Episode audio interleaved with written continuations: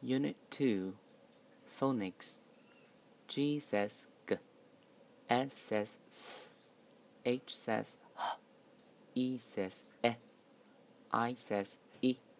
Words. P, E, T, pet, H, A, T, hat, B, A, G, bag, B, E, D, bed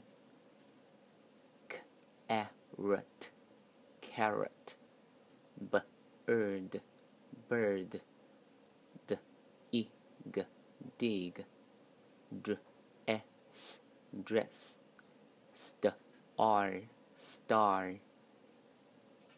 Sentences What do you have for breakfast? I have some noodles for breakfast.